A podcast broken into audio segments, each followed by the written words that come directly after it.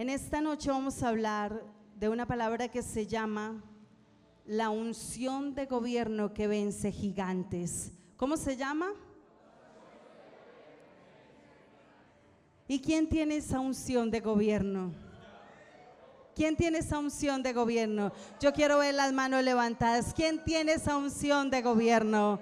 Yo tengo esa unción de gobierno. Dilo, yo tengo esa unción de gobierno. Dios me ha dado unción de gobierno. Y de este lugar salgo venciendo gigantes que no van a tener autoridad, no van a tener poder sobre mi vida, sobre mi casa, sobre mi familia, sobre mis hijos, sobre mi economía. De este lugar hoy salgo totalmente libre. Dilo, salgo libre. Salgo libre en el nombre poderoso de Cristo Jesús. ¿Qué es un gigante? Un gigante es aquello que supera todas nuestras expectativas y temores. Es algo que sobrepasa lo que tú puedes enfrentar, lo que tú puedes ver. Cuando hablamos de un gigante podemos hablar de una persona grande. Y cuando tú empiezas a ver un gigante, ¿tú cómo lo miras? Cuando tú ves un edificio que es gigante, tú te paras enfrente y tú dices, eso está gigante. Y no eres muchas veces ni capaz de mirar. De hecho, acabo de acordarme de algo. Cuando estuvimos en septiembre en Nueva York, eh, no me acuerdo cómo se llama ese edificio, el que es el grande, grande, el Wall Street. El, ese, ese el país 3, sí. Ese edificio, yo me acuerdo que cuando yo lo miré, ni siquiera pude levantar mis ojos hasta donde terminaba. Las nubes me taparon el final del edificio. Y cuando tú te paras enfrente, tú dices, ¿qué es eso tan grande?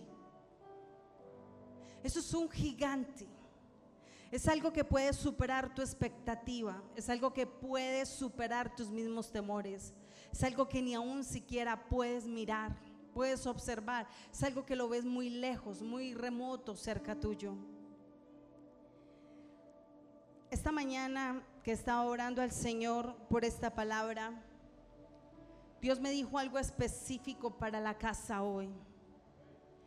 Y me dijo que todo espíritu de afrenta se va de este lugar en el nombre de Jesús hoy mismo. Ese espíritu de afrenta es el que está dañando tu casa. Es el que hace que haya enemistad entre padres y hijos, hijos y padres. Ese espíritu de afrenta está dividiendo los ministerios, el liderazgo. Ese espíritu de afrenta que se ha presentado en este lugar es el que está dañando tu matrimonio. Pero Dios me decía muy claro, hoy le vas a decir a mis hijos, que el primer gigante que se vence hoy es que todo espíritu de afrenta se para hoy mismo de mi casa. Que no va a tener más poder, no va a tener más autoridad. El que le busca le halla y el que toca la puerta le abren. Eso dice la palabra en Mateo. Si tú crees a esto, solo búscale que le hallarás. Abre la puerta y entra y posesiónate de lo que Dios quiere para tu vida y para tu casa. No sientas temor. Que si Dios me dijo que la afrenta se para hoy, es porque se para hoy en el nombre de Jesús. Yo le creo a ese Dios al que le sirvo, a ese Dios de los imposibles. A ese le creo y ese fue el que me habló. ¿Qué es un valiente? Un valiente es alguien que decide confiar en Dios sin importar el gigante que esté enfrente de él. O sea, un David. O sea, un Juan Carlos. O sea, una Marlene. O sea, un Jorge. O sea, una Camila. Ese es un gigante perdón, ese es un valiente que se enfrenta a los gigantes porque ha decidido confiar en Dios. Ese es un valiente que le cree al Señor sin importar las circunstancias que pueda estar viviendo. ¿Cuántos valientes hay en este lugar? Levantar la mano es muy fácil, ¿cierto?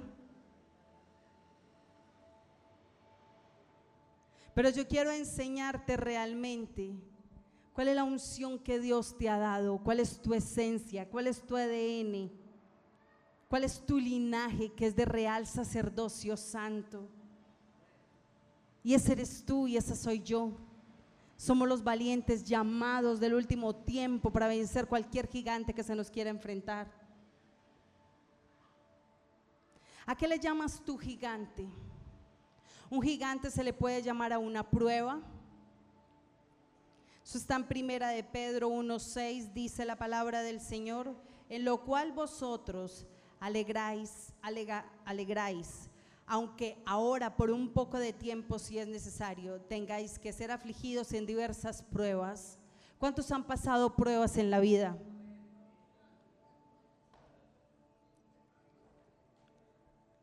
Yo he pasado muchas pruebas. Y cuando estamos en la prueba, ¿cómo nos comportamos muchas veces?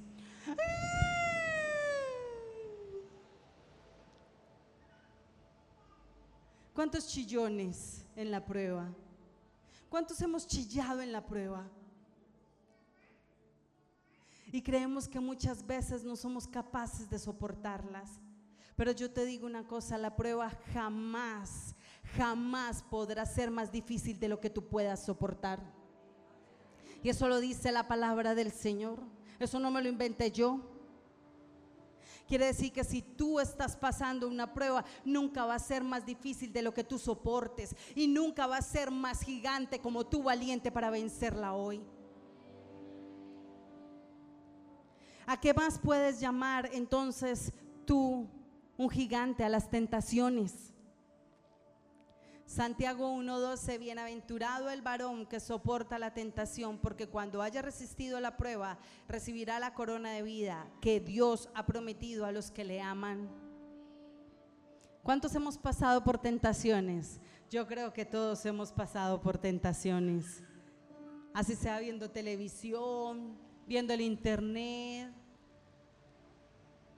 ¿Cuántas veces te han dicho, si usted va y me lleva esto, se gana esta plata y eso es facilito, rapidito. No tiene que hacer mucho. Y tú poder decir, uy, si me ganar un millón de pesos nomás por llevar esta carta, otros por otras cosas. Y saber esa carta ni siquiera que pueda decir, que está amenazando a alguien o tú ni sabes qué pueda decir ese papel. No sea Dios a quien le esté hablando en esta noche, pero yo solo te digo, no te dejes vencer por la tentación. La raíz de todos los males es el amor al dinero. No es tener provisión, no. Es amar esa provisión más que a Dios mismo. No te dejes tentar por el enemigo. ¿Cuántas cosas lindas y maravillosas te puede decir Él? Para que tú le creas. Vence ese gigante hoy. No te dejes tentar. ¿Qué más podemos llamarle un, gigante a las circunstancias? Eso está en Marcos 4:38. Y él estaba en la popa durmiendo sobre un cabezal y le despertaron y le dijeron, maestro, ¿no tienes cuidado que perecemos? Ellos tenían temor porque estaban pasando por una tormenta y el maestro estaba como relajado. Él sabía que a, a, qué había sido llamado, quién lo había llamado y cuál era su propósito por cumplir. Él lo tenía claro. Por eso no importaba la circunstancia que estuviera viviendo en ese momento, él sabía que ahí no iba a perecer. Ahora yo te digo a ti, ¿tú estás claro a que Dios te llamó? ¿Tú sabes cuál es el propósito que Dios tiene para contigo? Entonces no miren más la circunstancia que estás viviendo. Confía en aquel que todo lo puede. Uy, mi amor, no quedará sin su recompensa. Démosle un aplausito a mi esposo que pensó en mí. Gloria al Señor. Por eso nos complementamos. Yo ya estaba aquí. No mires más tu circunstancia. Por difícil que sea, tú tienes un propósito y un llamado. Y si aún no se ha cumplido, entonces no mire lo que está sucediendo a tu alrededor, porque el que creó los cielos y la tierra te creó a ti con un fin y con un propósito. Y si Él te dijo que irás a las naciones y que dirás, así dice el Señor, entonces no importa lo que esté pasando a tu alrededor, irás a las naciones a cumplir lo que Dios te ha dicho.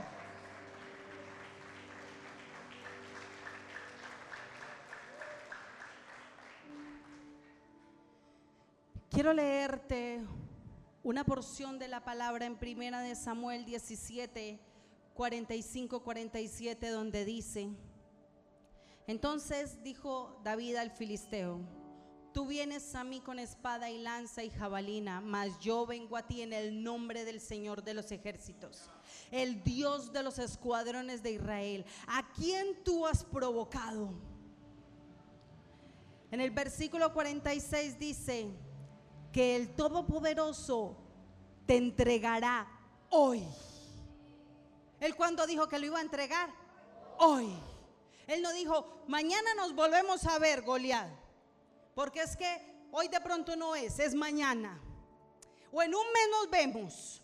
No, usted está muy grande y viene muy armado, qué miedo. Espera, yo me preparo un poquito mejor. Nos vemos en tres días. ¿Cuándo le dijo que se lo iba a entregar el Señor en sus manos? Hoy. Aprende a decirle a tu milagro que será hecho hoy. Profetiza sobre él y dile, hoy mi milagro está hecho porque el Señor lo ha hablado y lo ha entregado a mi vida y yo lo creo y es hoy en mi mano y yo te venceré y te cortaré la cabeza y daré hoy los cuerpos de los filisteos a las aves del cielo y a las bestias de la tierra y toda la tierra sabrá que hay Dios en Israel. Y sabrá toda esta congregación que Dios nos salva con espada y con lanza, porque de Dios es la batalla y Él os entregará en nuestras manos. Aleluya. La pelea no es tuya porque la gloria es de Dios. Tú tienes que aprender a creerle al Dios de los imposibles. Tú tienes que aprender a creerle al que todo lo puede. A solo puede mover un dedo y que hecho está. David era totalmente diferente a todos los demás. David no era igual a todos los que pastoreaban en ese lugar. ¿Y por qué era diferente? Tenía una característica muy singular, era muy de hermoso parecer. ¿Cuántos de hermosos parecer? Yo soy de hermoso parecer. Pero tenía algo muy maravilloso que Dios lo había qué? Visto. Él lo escogió. Así te escondas debajo de las piedras, Dios te va a sacar de donde te estás escondiendo. Porque Él va delante tuyo, tras tuyo y sobre ti. No te escondas más, que tú ya estás bajo la mira del Eterno. Saúl buscó ser ungido pero Samuel fue buscado por Dios para ser ungido. David ya había sido escogido por quién? ¿Y quién lo escogió? ¿Y quién lo ungió? Él no buscó ser ungido, él ya había sido escogido por Dios para ser ungido. Y fueron interrumpidas todas sus actividades. Él estaba allí apacentando, cortando pelo, lana, limpiando popó, ¿A qué podía oler David en ese día?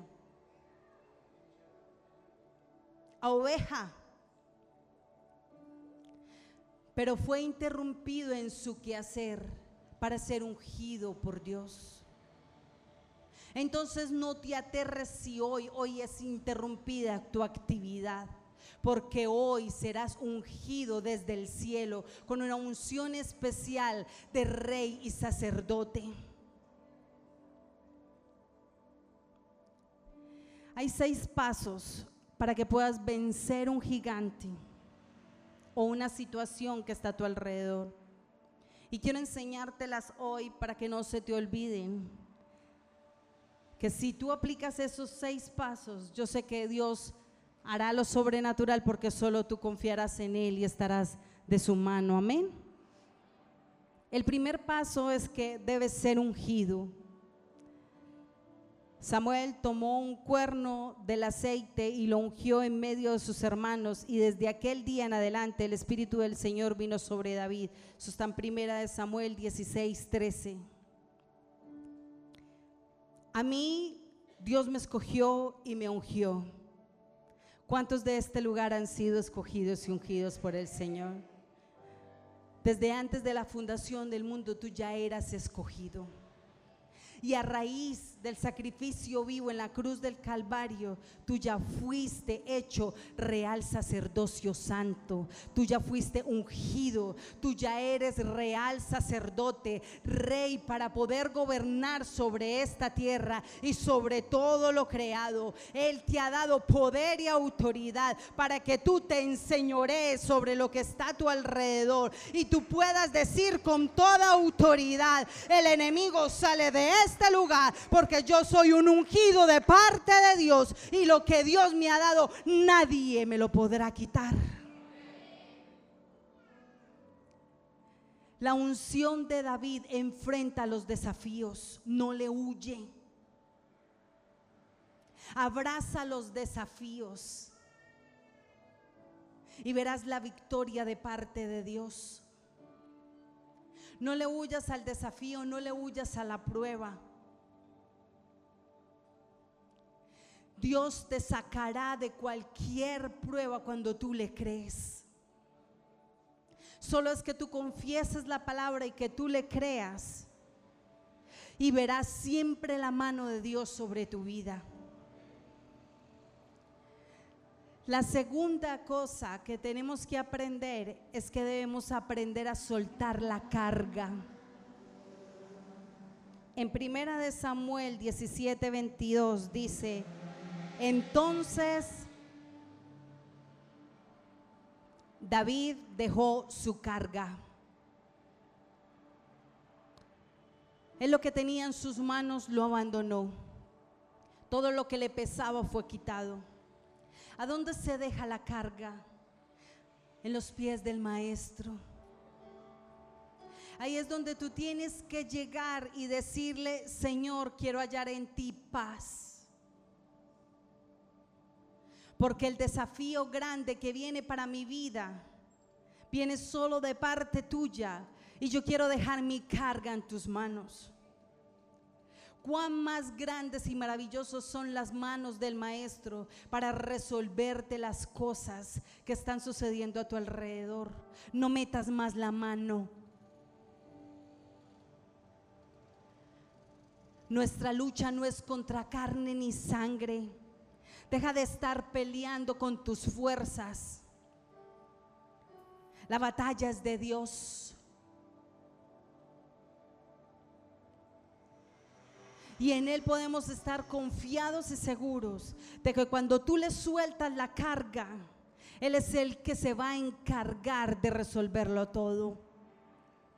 Entonces, entonces siéntete en paz, siéntete tranquilo para que puedas enfrentar el mayor desafío que Dios tiene para contigo, para librar la buena batalla. Cada vez que tú entres en una batalla, Dios siempre estará contigo en esa batalla. En toda la palabra no dice una batalla o una guerra donde Dios estuviera que se perdió. Entonces si estuvo con ellos, también estará contigo porque tú eres su hijo. Las batallas siempre se ganarán de rodillas a los pies del Señor.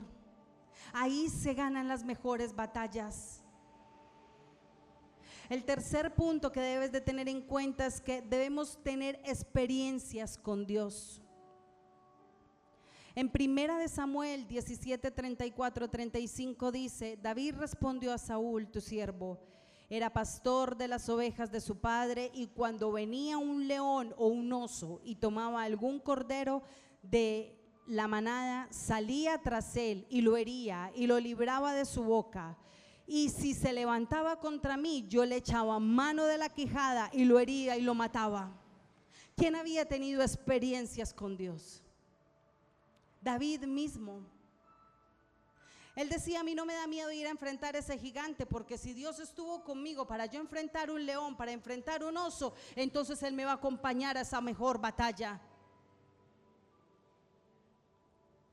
Las mejores experiencias con Dios es cuando tú entiendes que todo gigante ha sido derribado ya en tu vida.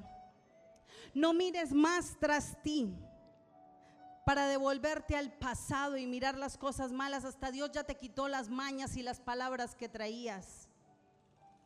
Miras tras ti para ver de las cosas de donde Dios te ha sacado mira tras ti para que puedas observar las cosas que tú ya has vencido. Dios restauró mi matrimonio. Ese es un gigante que se venció. Y eso solo Dios lo podía hacer. Cuando yo miro tras mí, yo solo puedo decir, Señor, ¿qué fue lo que yo viví? Pero qué transformación la que tú me diste. Esas son las experiencias que yo debo de recordar con Dios. Si hoy te sientes imposibilitado para poder vencer la batalla, mira de donde Dios ya te sacó. El que habita bajo la sombra del Altísimo morará. ¿Bajo qué? La sombra del Omnipotente. El que habita bajo el abrigo del Altísimo morará bajo la sombra del Omnipotente. Búscale siempre y le hallarás. Las mejores experiencias son las que se han vivido y las que están por vivir serán de mayor nivel y serán las mejores cosas que Dios tiene por venir para ti.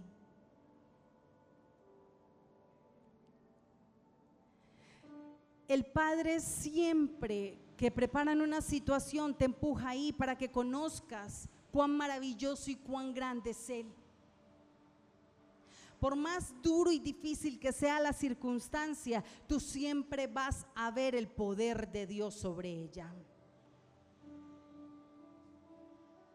A mí cuando me dijeron que yo tenía cáncer en mi ovario, y que ya estaba invadida de quistes, tú solo piensas que ya vas a morir y que no vas a seguir más para adelante, que no vas a volver a ver a tus hijos. Pero por más dura que fuera la situación y porque el enemigo quería entorpecer el propósito para el cual yo había sido creada, viví mi prueba y mis lágrimas se convirtieron en gozo cuando vi el poder sanador de mi padre, que cuando hicieron el siguiente examen yo estaba sana y no tenía absolutamente nada en mi cuerpo. Mi cuerpo estaba totalmente limpio por el poder de Dios.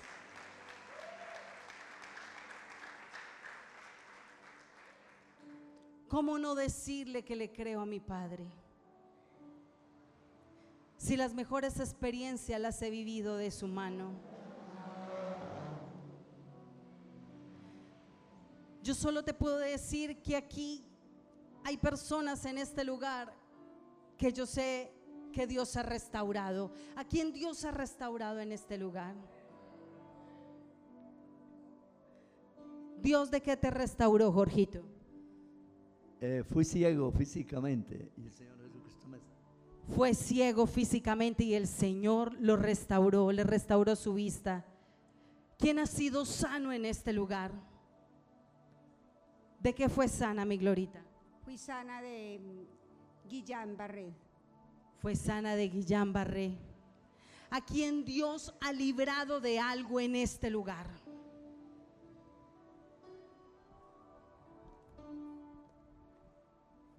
Clínicamente era depresiva.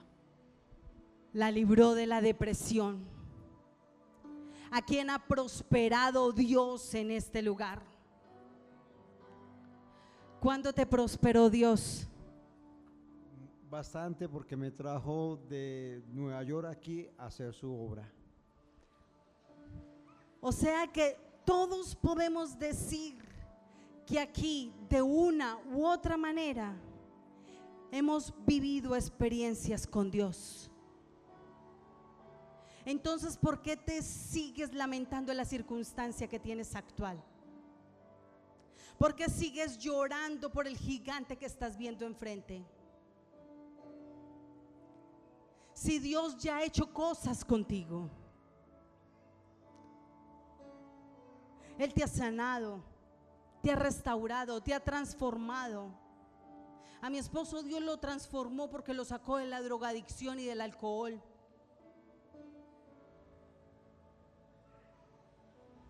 Dios puede hacer cosas grandes, pero lo más lindo y maravilloso es que a quien aquí Dios ha perdonado. El Eterno nos ha dado una segunda oportunidad de vida eterna. Ese es mi Padre. No solo me ha sanado, me ha transformado, me ha restaurado, sino que me ha perdonado. Qué mejor experiencia con Dios que esa. El mismo que estuvo contigo ayer será el que estará contigo mañana. Entonces no sientas temor, porque Dios te acompañará siempre a donde quiera que tú vayas. En primera de Samuel 17:37 dice, añadió David, Dios que me ha librado de las garras del león y de las garras del oso, él también me librará de la mano de este filisteo. Y dijo Saúl a David, ve y Dios esté contigo. Yo creo que Dios está conmigo a donde quiera que yo vaya. Así como estuvo con David, Él estará contigo a donde quiera que tú estés. Debemos estar preparados para la batalla. Y tomó su callado en su mano y escogió cinco piedras lisas del arroyo y las puso en un saco que él traía y tomó su onda en su mano y se fue hacia el filisteo. A David, Saúl lo había vestido con sus ropas, le había colocado un casco de bronce, le colocó una coraza y le puso la espada de David para que se fuera a enfrentar al filisteo. Y cuando él empieza a caminar, él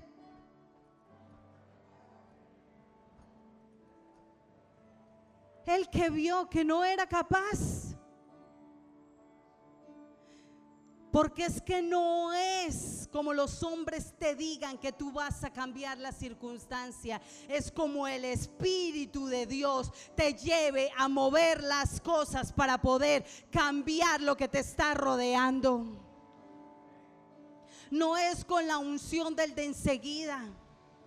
Yo mismo me debo de preparar, yo mismo debo de orar, yo mismo debo de escudriñar la palabra para poder vencer a mi enemigo. Hay gente que sale a la batalla y sale a enfrentar los desafíos diarios que tiene que tener en su trabajo, en su estudio y ni siquiera oran para salir de su casa. Sabiendo que si tú eres ungido, a donde quiera que tú vayas y toquen la planta de tus pies, el enemigo tiene que huir y los demonios quedarán atados y hasta que tú no salgas de ese lugar no se podrán desatar. Prepárate para la batalla equípate. Escudriña la palabra. No es con músculos ni con fuerza que tú vas a vencer, es de rodillas y es con la palabra de Dios que puedes vencer al gigante.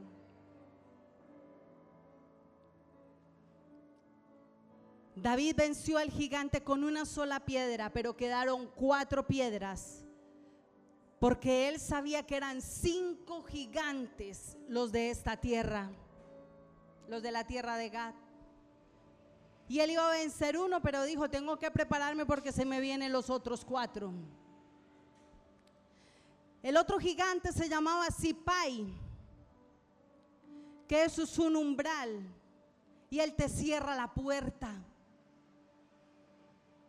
Y tú no vas a poder cruzar la puerta de bendición que Dios tiene para ti porque esa puerta Sipai te la ha cerrado, pero hoy está derrotado por el poder de Dios.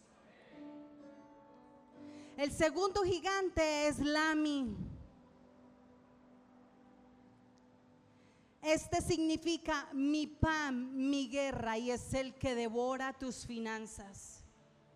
Y yo desde este púlpito, con voz profética y audible, digo hoy que Lami está derrotado en mi casa, en mi familia, en mi esposo, en mis hijos y en mi iglesia, en el nombre poderoso de Jesús. Él está atado de manos y pies, no tiene poder, no tiene autoridad y nuestras finanzas son restauradas por el poder de Dios. El otro gigante se llamaba Eisbi Benot.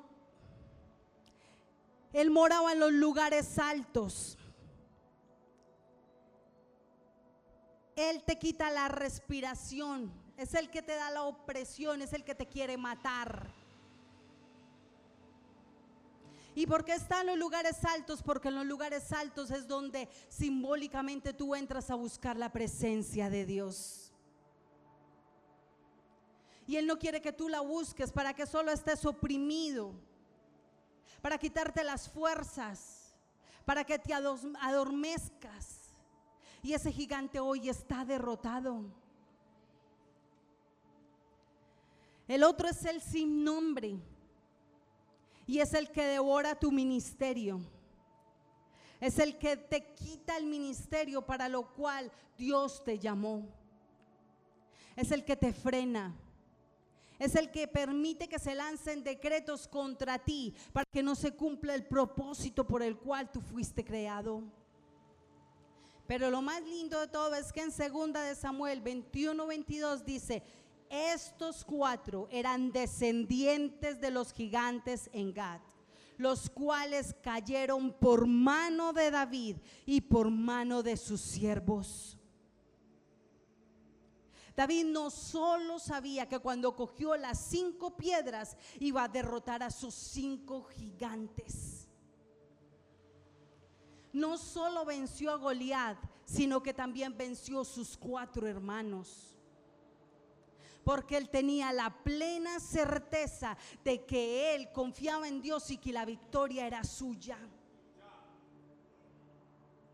Por eso él sabía que así fuera por medio de sus siervos, todo gigante sería derrotado para el pueblo de Israel. Y tú eres el Israel de hoy. Por eso esos gigantes ya fueron derrotados, ya fueron quebrantados, no tienen poder sobre tu vida, no tienen autoridad. Y hoy todo gigante que se ha querido levantar por delante de ti, hoy está atado y encadenado, no tiene poder, no tiene autoridad porque la victoria victoria es tuya. Dale esa ofrenda de palmas al Señor.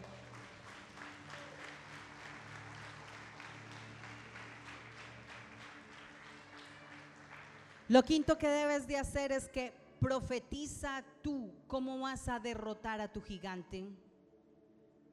En el versículo 46 lo leímos ahorita y decía, el Señor te entregará hoy en mi mano. No dejes de profetizar sobre tus hijos. No dejes de profetizar sobre tu casa, sobre tu cónyuge, sobre tu familia. No dejes de profetizar sobre tu trabajo. No dejes de profetizar sobre tu iglesia. La soberbia precede la ruina, entonces no vuelvas atrás. Mira solo delante de ti para obtener las mejores cosas que Dios ha preparado para ti. Entonces proclama la palabra en todo tiempo.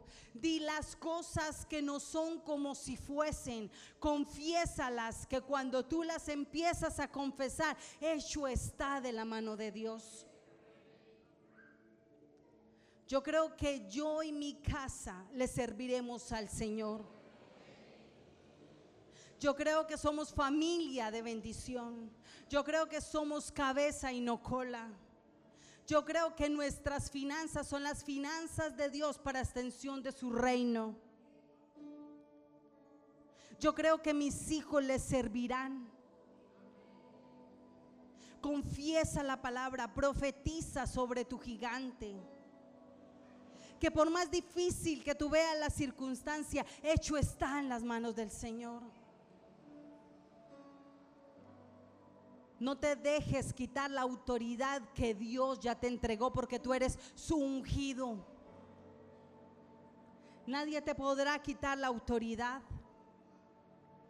Y el sexto punto dice, lo que para todos es difícil, para Dios es pan comido.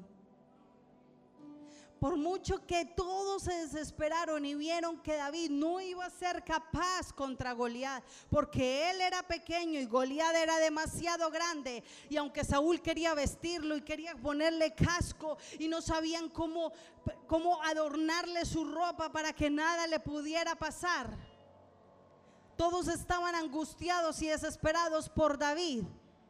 Él sabía que tenía un Dios que solo era saber cómo moverse y que la victoria era de Él.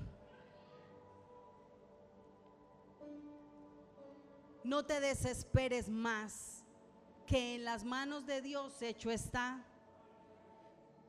Lo mejor que puede pasar con esto es que cuando Él levanta su onda, porque solo tenía una onda y una piedra, y cuando Él levanta su onda, y la empieza a girar y la lanza contra Goliat de después de profetizarle cómo iba a morir. Porque él ya le había dicho, serás entregado hoy, arrancaré tu cabeza. Y ese será mi trofeo. Cuando él lanza esta onda, se la da en la frente y te voy a decir algo muy sorprendente. Si tú te das un golpe en la frente, ¿para dónde tú te vas? Para atrás. Pero ¿sabes por qué no se fue para atrás? Porque cuando este gigante recibió su onda, detrás de él había uno más grande y poderoso, que ese es tu Padre Celestial. Y para él solo costó con su dedo echarlo hacia adelante para tirarlo rendido a los pies de David y poderle decir hoy al pueblo de Dios que el gigante está rendido a tus pies y solo es que le cortes la cabeza porque no tendrá más poder y autoridad ese gigante sobre tu vida porque a tus pies está.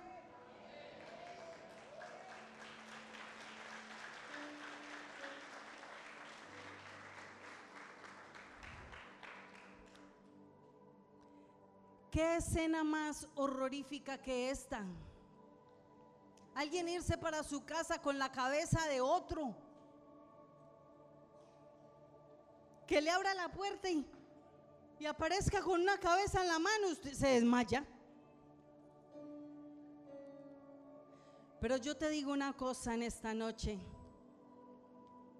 Tú no llegarás a tu casa con una cabeza llegarás con el trofeo que Dios te entregará hoy mismo para que lo puedas exhibir.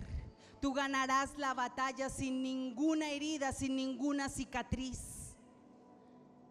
Entonces no tengas miedo de enfrentar tus desafíos, que no te quedarán marcas, no te quedarán cicatrices, porque el mismo Dios de David es el mismo Dios tuyo.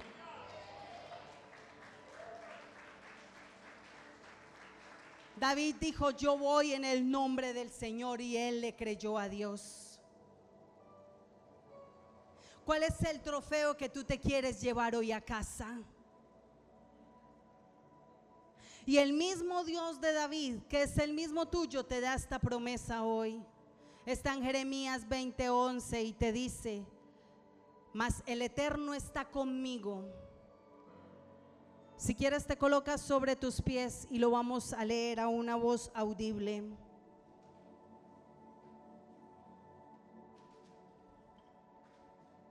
A la voz de amén vas a leerlo con voz de trompeta. Amén. Mas el Señor está conmigo como poderoso gigante.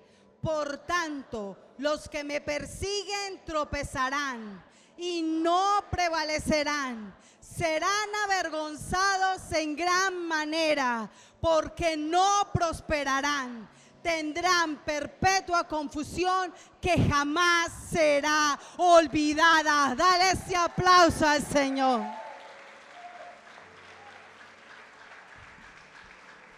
Tú vas con el poderoso gigante. ¿Cuál es el trofeo que tú quieres llevar hoy a casa? ¿Qué gigante quieres cortarle hoy la cabeza? No menosprecies al pequeño, porque Dios lo ve grande. Aquellos que han preparado sermones por años y que los tienen guardados, no crean que han perdido su tiempo. Dios te colocará en lugar de honra. Dios te llevará a las grandes cosas. Porque has sido fiel en lo poco y Dios en lo mucho te pondrá, me dice el Señor. ¿Cuál es el trofeo que tú te quieres llevar hoy? ¿Tus finanzas? ¿Tu ministerio? ¿Tu opresión? ¿Poder pasar la puerta, quitar ese umbral que se había cerrado? ¿Cuál es el gigante que tú hoy quieres derribar? ¿Cuál es el trofeo que tú te quieres llevar hoy a casa? Díselo al Señor, hoy venzo mi gigante. Mi gigante está bajo mis pies. Y vamos a hacer algo profético. Tú vas a cerrar tus ojos. Y tú vas a tener una onda en tu mano. Tú la vas a colocar la piedra ahí. Y tú vas a levantar tu mano y vas a empezar a girar tu onda. Y tú ya le pusiste nombre a ese gigante que te está atormentando hoy. Y empieza a girar tu onda. Y empieza a girar tu onda. Y cuando tú estás totalmente confiado, creyendo en que en el mismo Dios de David es el mismo tuyo, entonces tú lanzas tu onda. El gigante cae tras tus pies. Y tú sacas tu espada. Y tú visualizas a ese gigante en el piso. Y levantas tú la espada y le cortas la cabeza. Córtale la cabeza ahí donde está. Y levanta esa cabeza y preséntala ante el Señor y dile, Señor, mi gigante vencido está.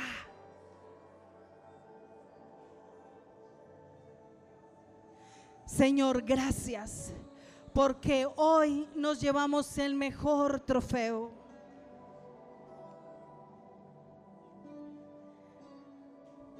Y tú vas a decirle a Dios, Señor, gracias. Porque hoy entrego el gigante de mis finanzas en tus manos. Hoy descanso en ti. Entrego el gigante de la opresión entrego el gigante de mi ministerio. Señor, sáname, restaurame y transfórmame. Porque hecho está por tu mano. Yo confío en ti, yo sé que tú harás lo sobrenatural.